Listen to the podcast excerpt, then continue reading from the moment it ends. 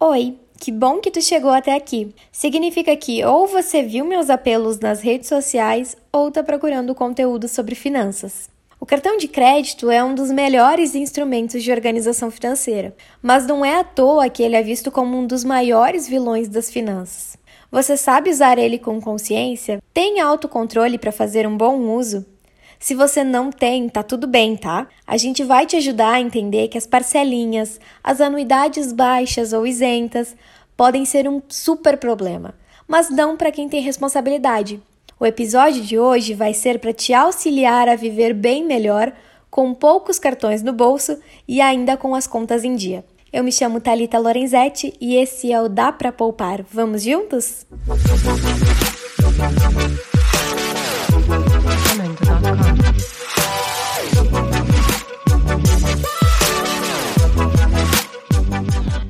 2017 foi o boom dos bancos digitais. Depois que as financeiras tradicionais passaram a cobrar efetivamente por taxas de uso, manutenção e abertura de contas, os bancos digitais se tornaram boas alternativas para quem já estava cansado de arcar com tarifas relativamente altas para poder ter um cartão de crédito. Imagine só quanto você pode economizar só deixando de pagar transferências e anuidades, por exemplo. A Caliandra Alves Dias não se deu conta disso e nesse mês a fatura do cartão dela só não será zerada por causa dessas taxas. A Cali tem 26 anos e, embora seja super jovem, deu o braço a torcer ao cartão de crédito recentemente e precisou contar com a força do pai para aprender a lidar com ele. E a partir desse momento, eu tive que pôr um limite nas minhas contas. Né? Por exemplo, vou utilizar o cartão de crédito para quê? E vou, vou fazer a, a prestação das contas como? Então, assim, quando eu conversei com meu pai em relação a isso, ele falou: olha, é legal você parcelar a sua compra e não parcelar a fatura. Porque se você parcelar a fatura, vai embolar a neve e vai depois ficar uma conta maior do que tu vai pagar. Então, assim, atualmente o meu cartão de crédito continua tendo o limite de 800 reais. Então, logo no início que eu passei a utilizar ele, meu, veio uma conta tipo de 600, teve uma que já chegou a 700. Então, tipo assim, era muito caro muito caro em relação a isso, sendo que eu havia colocado um limite de no máximo 300 reais. Então estava passando muito do que eu estava gastando, né? Então eu continuei levando assim, tipo, ah, não, vai dar um jeito, né? Eu pagava o cartão, uh, deixava de pagar uma conta no fim do mês de alguma prestação de loja, né? E tudo mais para inteirar o dinheiro. Então eu fazia esses macetes tirava a tampa de um lugar e colocava na outra. Aí no outro mês eu tapava aquele que havia ficado descoberto no outro mês. Então foi assim mais ou menos até novembro.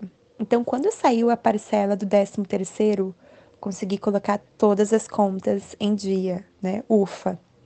E aí o que que eu continuei uh, tendo?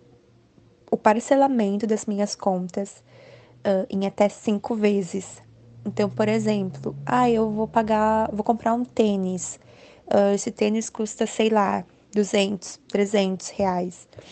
Vou parcelar ele em cinco vezes. Eu tento não ultrapassar esse limite de cinco vezes. É a mesma coisa em relação à farmácia, né? Quando preciso comprar e tudo mais. Sempre em cinco vezes.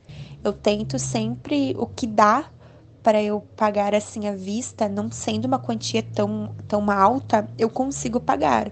Por exemplo, ah, eu vou na farmácia, deu uma compra de 80 reais. Eu não vou fazer ela dividida em cinco vezes. Eu já vou fazer à vista.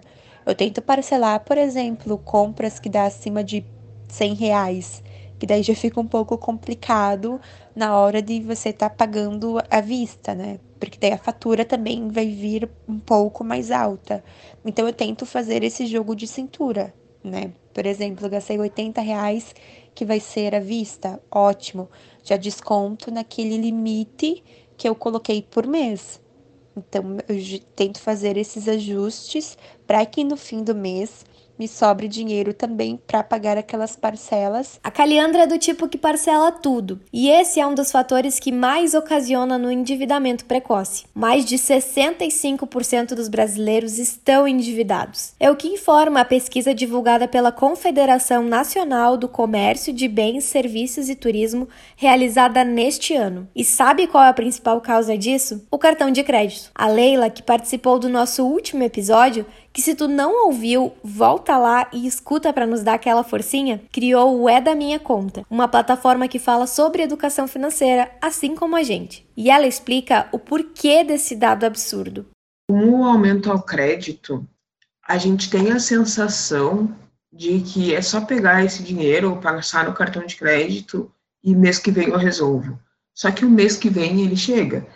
Né? A gente tem a tendência a poster, postergar os, as responsabilidades, mas elas vão chegar. E a questão é, a gente é, superestima o que a gente pode fazer no mês que vem e acaba não se dando conta de que o mês que vem é resultado do mês deste mês atual. Então, sim, pagar parcelado é a gente tem a ideia de que é mais fácil e isso contribui para os jovens se endividarem cada vez mais cedo. Atualmente no Brasil, 65% das famílias têm dívidas. Isso não significa necessariamente inadimplência. São dois conceitos diferentes. Dívida é eu tenho, por exemplo, um cartão de crédito que eu estou pagando por mês. Inadimplente é eu não estou conseguindo pagar as minhas dívidas. Mas ainda assim, mesmo que não seja um número sobre inadimplência, o fato de 65% das famílias estarem endividadas é um número bastante alto e isso contribui para a continuidade desse índice à medida de que é isso que a gente vê os nossos pais fazendo, isso que a gente vê os nossos amigos fazendo, então a gente acaba reproduzindo esse mesmo comportamento. Quando bem utilizado, o cartão de crédito é um instrumento fantástico. O cartão possibilita que aqueles que possuem só uma fonte de renda possam distribuir os gastos durante o mês. Só que, como tudo na vida, ele também pode trazer problemas. Caso você atrase o pagamento da fatura ou quando você faz aquele famigerado pagamento mínimo, os juros, que são os conhecidos como os maiores do mercado financeiro, podem te trazer muitas dívidas. O Iago é fundador do 2B e, além de prestar consultoria e assessoria financeira para empresas, a iniciativa dele também é ensinar a galera sobre finanças. E ele vai contar um pouquinho como é que ele utiliza o cartão de crédito e por que é tão bom fazer um bom uso dele. Eu, há dois anos, eu só uso cartão de crédito. Eu pago aluguel no cartão de crédito, eu pago tudo, tudo, tudo mesmo, sem exceção no cartão de crédito. Eu saí do meu trabalho agora em janeiro, né, no Banco Santander, e eu trabalhava na parte de alta renda lá. E lá foi onde eu reforcei essa ideia do cartão de crédito. Eu percebi que o pessoal alta renda usa muito cartão de crédito e não usa quase nada da conta corrente. E, pô, quem tem. A, a, maioria, a maioria das pessoas tem aquela visão, né? Cara, cartão de crédito é coisa. Quando você não tem dinheiro, você usa cartão de crédito. E o pessoal alta renda não, usa ao contrário. Eles, eles têm cartão de crédito porque dá benefício, dá pontuação, é, aumenta o score, ele te ajuda com um programa de pontos, descontos, né? Então, cara, é justamente aquela ideia oposta, né? E eu percebi que esse é o maior problema dos jovens, porque os jovens, né, tem aquela ideia que os pais, alguns pais passam, né, que o cartão de crédito é inimigo, de que você, o cartão de crédito você tem que usar o seu salário, aí depois você usa mais o cartão de crédito, você vai aumentando. Então, é, esse é o maior problema dos jovens. Entender que o cartão de crédito, ele não é para ser utilizado quando você não tem dinheiro. Ele é para ser utilizado, mas o dinheiro que você gasta nele, você tem que ter ele guardado. Então, por exemplo, se você recebe um salário de mil reais e você tem mais mil reais no cartão de crédito, você não recebe dois mil reais, você recebe mil. É, esse eu percebi que é a maior dificuldade dos jovens, que é você achar que o cartão de crédito é algo para você usar quando você não tem dinheiro. E é justamente o contrário. Né? Você usa o cartão de crédito quando você tem condição de pagar ele. E eu vejo que os jovens se endividam muito no cartão por ter essa ideia de usar o cartão como um complemento de salário. E não é. É essa conscientização que a gente precisa trabalhar na cabeça, né? É, o que, que, o que, que é o pior do cartão de crédito? O que, que, é o, o que, que é o complicado? Cara, o cartão de crédito é muito bom, muito fácil de usar. Então você vai na balada, você vai, você toma uns goles a mais, você fica, pô, você fica naquela, não, eu pago, depois eu acerto, não faz mal.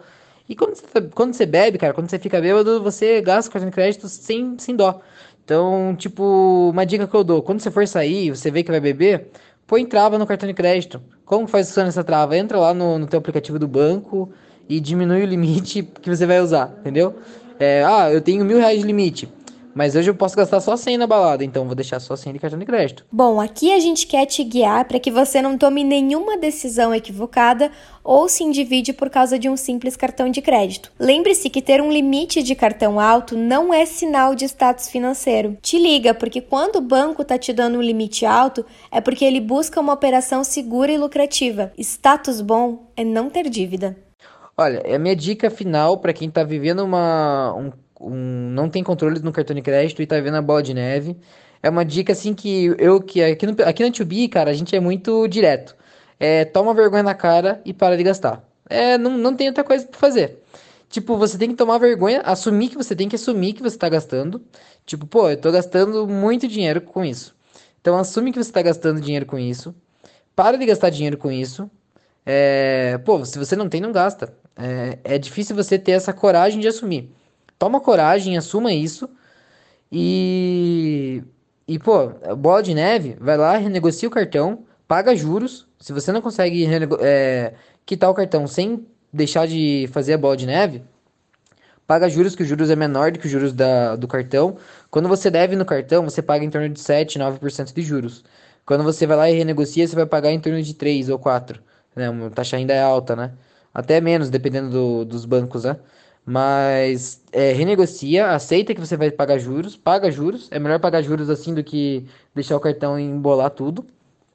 E a dica é essa, cara. Coloca limitador, é, controla o impulso, estuda o cartão de crédito, veja os benefícios que você pode ter. Ah, pondere se o teu cartão de crédito te cobra anuidade e se ele te dá benefício. Porque eu não vou falar o nome da, da marca de cartão, mas tem um cartão que o pessoal usa muito, que ele é online e tal, só que ele não dá benefício nenhum. Ele não, não cobra anuidade, mas ele não dá absolutamente nenhum benefício, mas ele foi o pioneiro. Então, pô, você pode pegar, por exemplo, um, um outro cartão, outros cartões que também não cobram anuidade e que dão pontos de, de troca por pontuação, dão cashback. Então, tem muito cartão que não cobra anuidade aí, sabe? É, e é isso aí, cara. Tira, tira essa ideia de que cartão de crédito para usar quando você não tem dinheiro. Na verdade é o contrário. Você usa o cartão de crédito quando você tem dinheiro, né? E o cartão de crédito ele serve para dar um, um impulso na tua vida.